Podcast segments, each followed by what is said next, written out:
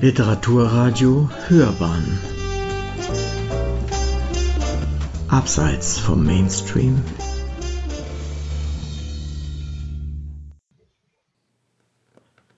Literaturkritik.de Eine Naturkatastrophe und ihre weltweiten Folgen. Timo Feldhaus erzählt in Mary Shelleys Zimmer wie ein Vulkanausbruch in Indonesien die Welt erschüttert. Eine Rezension von Michael Fassel. 1816 gilt bekanntermaßen als das Jahr ohne Sommer. Viele verbinden mit diesem Jahr auch die sagenumwobene Gemeinschaft von Percy Shelley, seiner späteren Ehefrau Mary, ihrer Halbschwester Claire sowie dem Dichter Lord Byron und dessen Leibarzt John Polidori. Die illustre Runde versammelte sich in der Nähe des Genfer Sees in Lord Byrons Villa Diodati.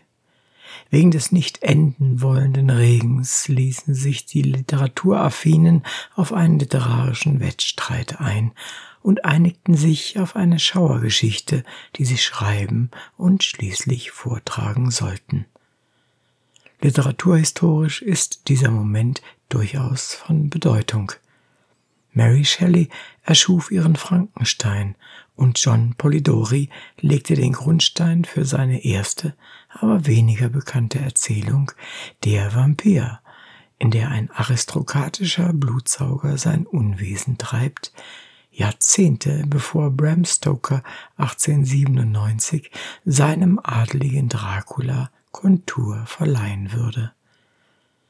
Timo Feldhaus erzählt in Mary Shelleys Zimmer, als 1816 ein Vulkan die Erde verdunkelte, von eben dieser Begegnung, weitaus mehr.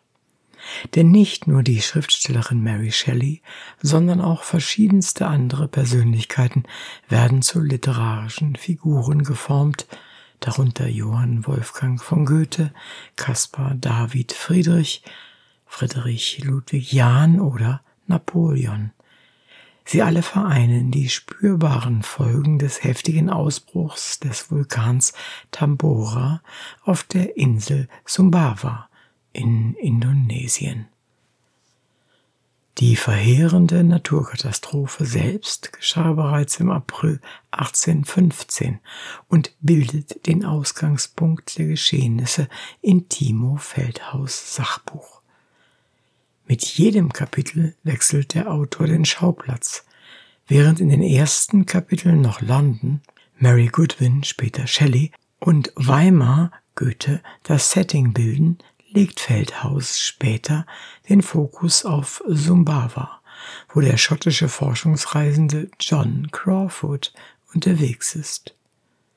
Noch scheint der Vulkan friedlich zu sein, doch man ahnt, dass es unter der Oberfläche brodelt. Schon wenig später steigen Unmengen von vulkanischem Material in die Atmosphäre. Innerhalb des nächsten Jahres breitet es sich über den ganzen Erdball aus. Dort stellte die graue Wolke sich dem Sonnenlicht in die Quere. Sie reflektierte das Licht zurück ins All und die Erde kühlte ab. Was nach einem apokalyptischen Science-Fiction-Roman klingt, sind historische Fakten. Viel Regen und die Abkühlung der Nordhalbkugel zählten zu den Folgen des Vulkanausbruchs. Goethe etwa verfolgte die Theorie, dass die wachsenden Gletscher den Beginn einer neuen Eiszeit markierten. In 38 Kapiteln entwirft Feldhaus ein Panorama der Jahre 1815 bis 1816. Mal implizit, mal explizit beleuchtet er die globalen Auswirkungen des Vulkanausbruchs, die große Teile der Welt in eine Krisenzeit stürzten. Die heftigen Niederschläge und niedrigen Temperaturen führten in Europa zu Missernten, Massenarbeitslosigkeit und Landflucht. Von den historischen Persönlichkeiten, die Feldhaus als Protagonistinnen wie in einem Roman auftreten lässt, versucht der Autor den damaligen Zeitgeist einzufangen. Seien es die Gespräche zwischen Percy und Mary, Goethes Interesse an den Wolkenformationen oder Napoleons Gedankenspiele vor der Schlacht bei Waterloo. Innere Monologe, Dialoge und Begegnungen werden atmosphärisch fiktionalisiert und in kurzen Kapiteln dargeboten. Die Lektüre wird dadurch zwar abwechslungsreich, aber doch zu sprunghaft gestaltet. Gern wäre man noch etwas länger mit Goethe durch Weimar spazieren gegangen oder hätte eine Weile in Caspar David Friedrichs Atelier verbracht. Wer ein reines Sachbuch erwartet, dürfte enttäuscht werden. Der Mehrwert des Buches liegt vielmehr im Zusammenspiel von faktenorientiertem Wissen, Originalzitaten und Fiktionalisierungen. Es ist ein Vergnügen, Mary bei der literarischen Schöpfung ihres Frankensteins über die Schulter zu schauen. Umgetrieben von den Entwicklungen ihrer Zeit, beschäftigt sich die angehende Autorin mit der noch geheimnisvoll anmutenden Kraft der Elektrizität. Sie sinniert darüber, ob diese Kraftwirkung Tote erwecken oder gar Leben erschaffen könnte. Vergleichbare Gedanken hatte auch E.T.A. Hoffmann. Allerdings findet er trotz seiner Auseinandersetzungen etwa mit dem Magnetismus nur am Rande als Jurist Erwähnung.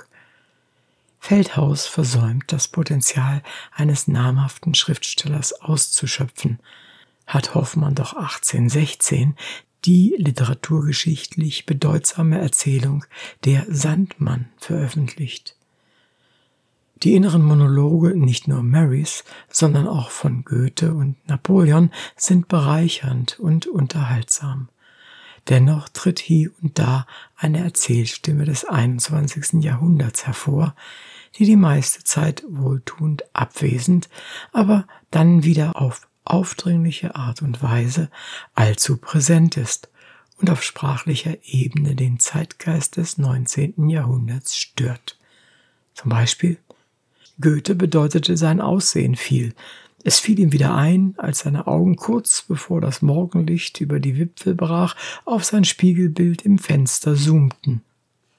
Zitat Ende. Auch vom heutigen Klimawandel geprägte Kommentare wirken fehl am Platze wie hier. Diese Kohle konnte Feuer machen, das nie endete. Das Feuer des Stahls und des Eisens, das die neuen Maschinen benötigten.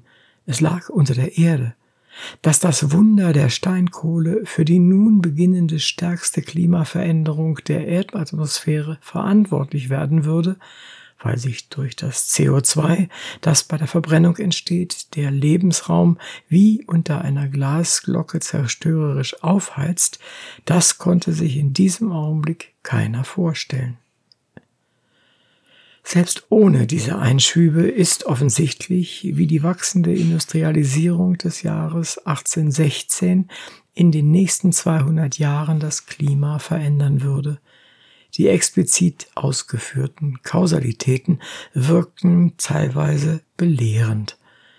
Feldhaus hätte seinem Lesepublikum mehr zutrauen können.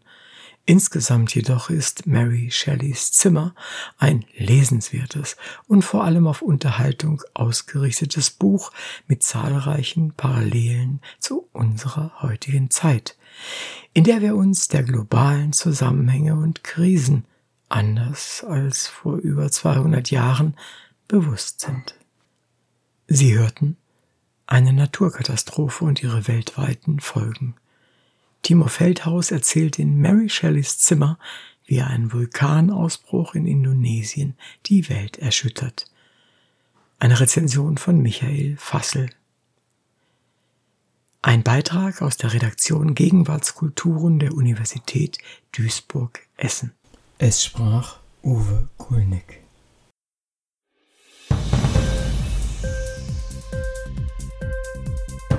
Hat dir die Sendung gefallen? Literatur pur, ja, das sind wir. Natürlich auch als Podcast. Hier kannst du unsere Podcasts hören. Anchor, Spotify, Apple Podcast, iTunes, Google Podcasts, radio.de und viele andere mehr.